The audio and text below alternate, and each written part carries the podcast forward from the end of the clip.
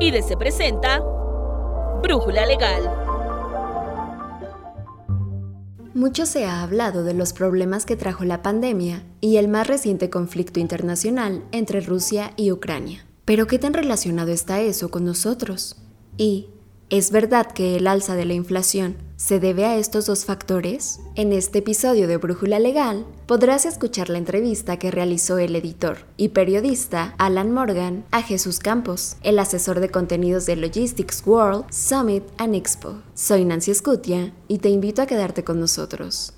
Pues muchísimas gracias Jesús por esta oportunidad un buen día y para arrancar me gustaría saber cómo vino a impactar a la cadena de suministros de entrada el COVID. Bueno, lo que tenemos que entender es que el COVID rompió las cadenas, no las suspendió, las rompió porque se suspendieron los flujos de materiales. Entonces, si se suspende el flujo de material, pues se suspende el flujo del dinero, nadie va a pagar por lo que no recibe y entonces se genera un efecto dominó donde si a mí no me pagan, yo no te pago, si yo no te pago, tú no compras, si tú no compras, él no te vende. Y esos fenómenos no son cortos, o sea, a veces tardan tiempo en reflejarse. La gente dice que el COVID acabó, no, puede haber acabado una etapa de contagio, pero hay impactos a 16, 18, 20 meses, ¿no? Entonces, yo creo que en México, o sea, yo siempre alego que que los héroes de la pandemia fueron los hospitales, los doctores, todos los enfermeras, enfermeros de hospitales, pero el segundo héroe son la logística. La logística no paró. O sea, nosotros nunca dejamos de tener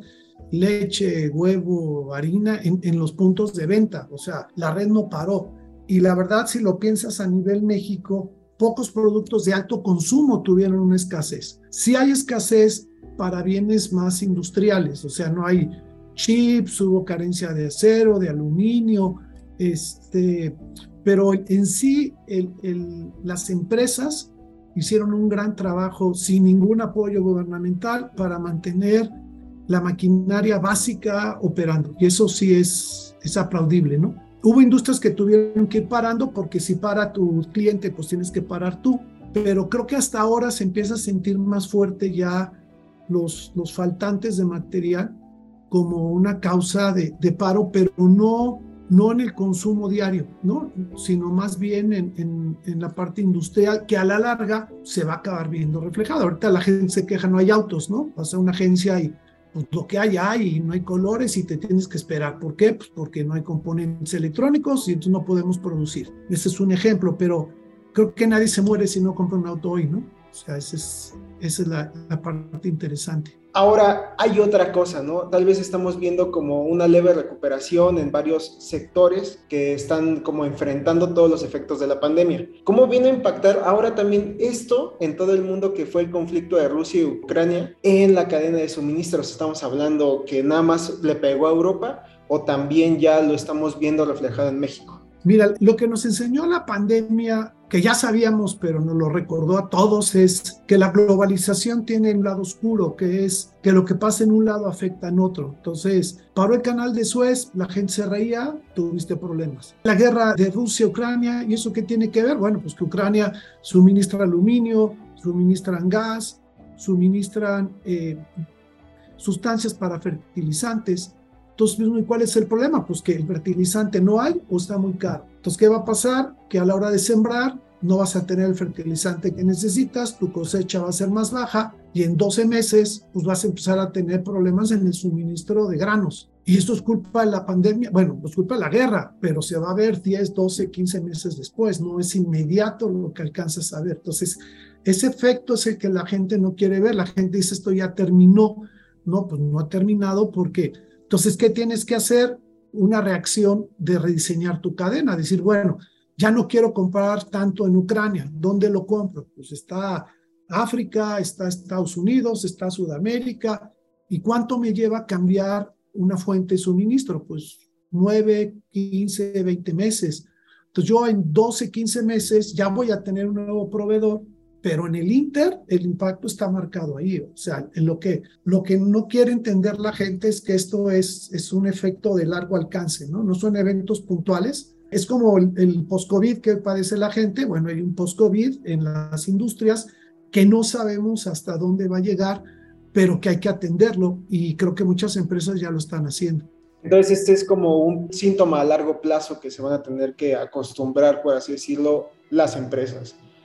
Es un efecto que hay que administrar y que hay que cambiar los modelos de dependencia, por ejemplo. Ya no puedo depender 100% de un proveedor en Asia. ¿Por qué? Porque Asia se cierra.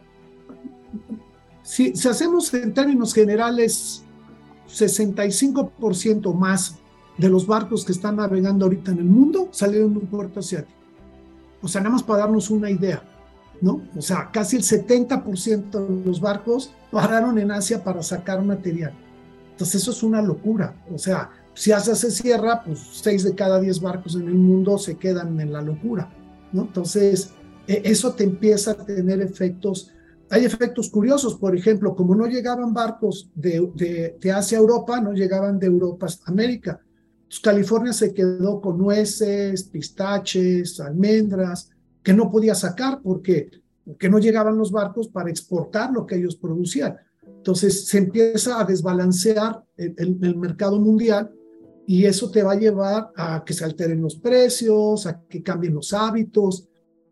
Y, y sí, yo calculo que estos efectos en un par de años los vamos a seguir viendo si es que antes no ocurre otra situación similar, que hay una probabilidad y hay que prepararnos ya para eso. O sea, esto ya no fue una excepción, esto ya es, un, es una forma de vida. Las interrupciones son una forma de vida y hay que prepararte para eso. No es como, como en Monterrey, ¿no? Pues no tienen agua, pero saben que esto no les va, que no lo van a resolver en seis meses, van a durar un par de años en lo que tratan de lidiar con esta situación. Entonces, pues, ¿qué hacen las casas? Pues ponen cisternas, compran tinacos, pero tienes que verlo ya como un compromiso de largo plazo y no como una situación de, de un pico, ¿no? Ahora, estos dos sucesos históricos que hablamos, podríamos decir que son el origen o una parte de lo que ocasionó la mm, situación inflacionaria en el mundo, o esto ya se veía venir y lo único que hizo fue atenuarlo más y propiciar que ahorita el mundo esté con esta alza de precios al consumidor.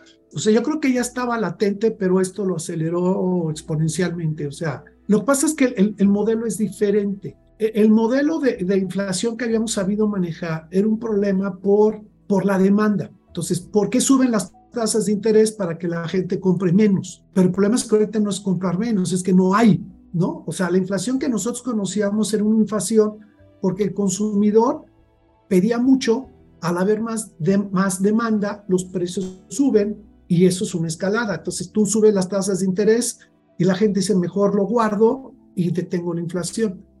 Pero ¿qué pasa? Que ahora el problema es que no hay suministro. Entonces, no importa si tú subes la tasa, los productos no hay. Entonces, no importa que me digas que me vas a dar más en el banco, yo no tengo lo que necesito. Entonces, es un fenómeno distinto, es un manejo diferente que, tienen que entender y que los países, por lo menos el nuestro, no tienen la menor idea de cómo atender, porque es un fenómeno doble, es un fenómeno donde se rompió el suministro y se rompió la demanda. Y entonces, pues ahora sí que mi ecuación pues ya no sirve, ¿no? Porque así no era. Entonces, sí viene a generar esto y hay una cosa que se llama, en términos técnicos, el efecto látigo, o se llama efecto látigo en español, ¿no? Que es que tú entras en psicosis. Entonces, tú ahorita dices, uy, es que no va a haber azúcar. Entonces, voy y compro 20 kilos de azúcar. Y entonces, ¿qué ocurre? Pues empieza a faltar el azúcar. Entonces, la gente ve que no hay azúcar y otro va y compra 30 kilos. Pero no es porque los vaya a usar, es que los compra ante el miedo de que no haya. Entonces, la falta genera incremento de precios. Entonces, eso está pasando en la industria. Yo digo, uy, no va a haber aluminio. Cómprate seis meses de aluminio. Entonces, sube la demanda, sube la demanda, la oferta es igual, el precio empieza a subir, la gente entra en pánico y lo que hice es una crónica de una muerte anunciada. Tú haces que haya faltante y que los precios suban. Si todo el mundo dijera, a ver, tranquilos, vamos a comprar solo lo que se necesita y nos vamos cuidando entre todos. Nadie se aloque, nadie pida más se arreglaría, pero pues ¿quién hace eso? Pues no, yo compro para mí, que los demás se mueran. Entonces, eh, las demandas pico desordenadas pues generan más incertidumbre, ¿no? Porque el fabricante dice, ¿está vendiendo mucho o me está comprando para seis meses? No sé. Entonces necesito saber, pero en lo que investigo, ya otro me pidió más y otro me pidió más. Y entonces eso te, te, suma al efecto inflación, al efecto, ese miedo a no tener. Y el miedo a no tener hace que las cadenas se descuadren y entonces se, se, llama efecto látigo. Imagínate que en un látigo tú haces, tú mueves la, la, muñeca así y el látigo tiene una onda y se va haciendo más grande, ¿no? Y se chasquea. O cuando jugabas a las coleadas o, o las bodas, eso es el mismo efecto.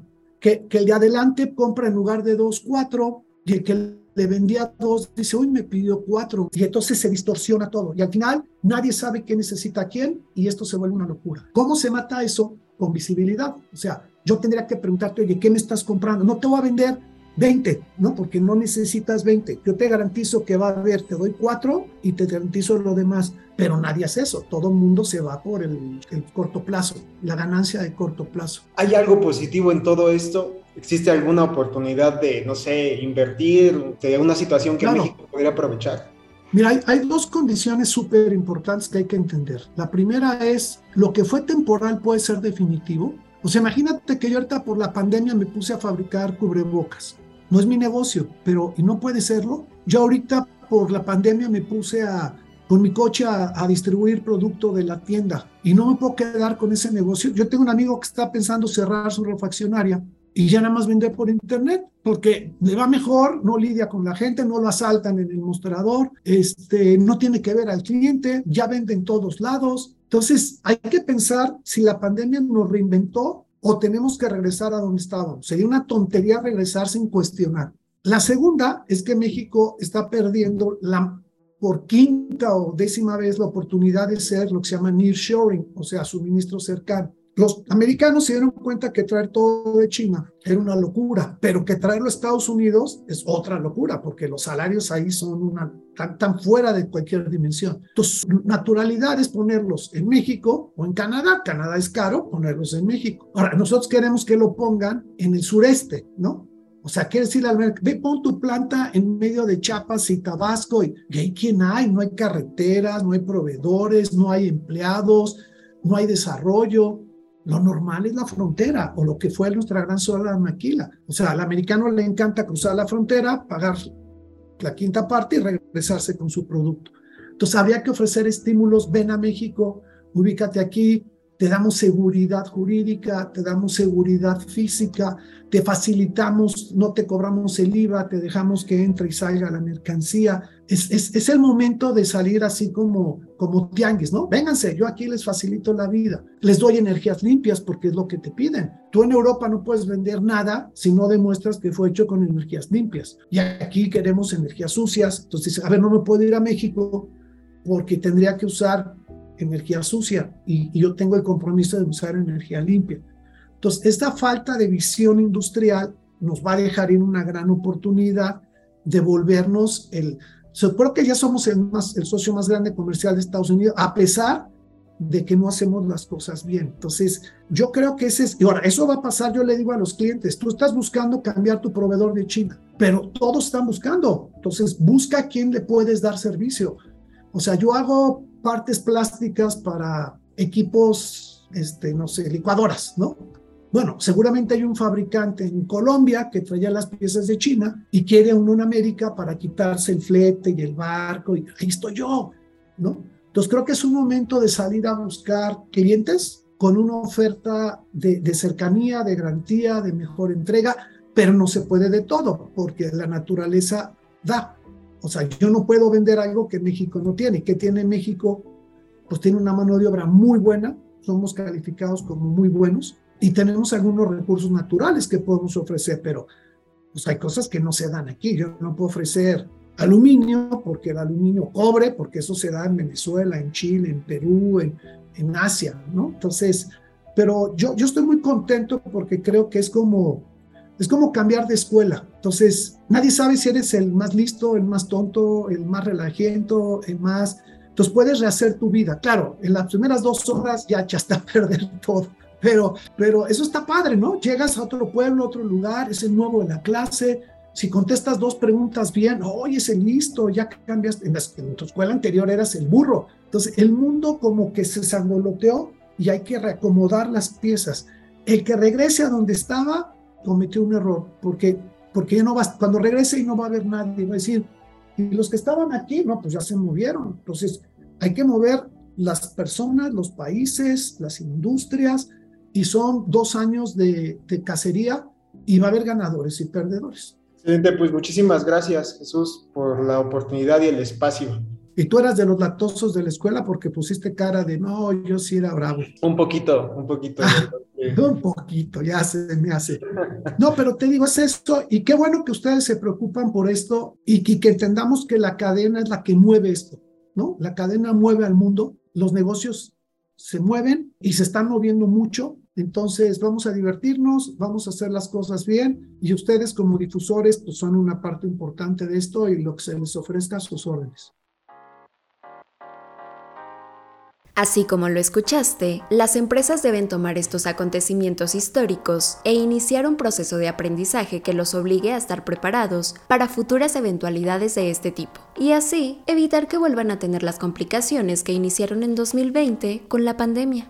En nuestro portal web contamos con una sección sobre finanzas personales y empresariales que te ayudará a tomar una mejor decisión en tu vida privada y para tu negocio. En la descripción de este podcast podrás hallar la liga que te llevará a estos contenidos. Recuerda que en IDC tenemos una gran cantidad de especialistas que aportan sus opiniones y respuestas a los principales temas legales que ocurren en México. Comparte este contenido y ayuda a que todos tengan una solución a esa duda fiscal, laboral, de seguridad social o jurídica que los aqueja. Si te gustó este episodio, deja tu comentario en nuestras redes sociales. No olvides calificar nuestro podcast con 5 estrellas en tu plataforma de streaming favorita.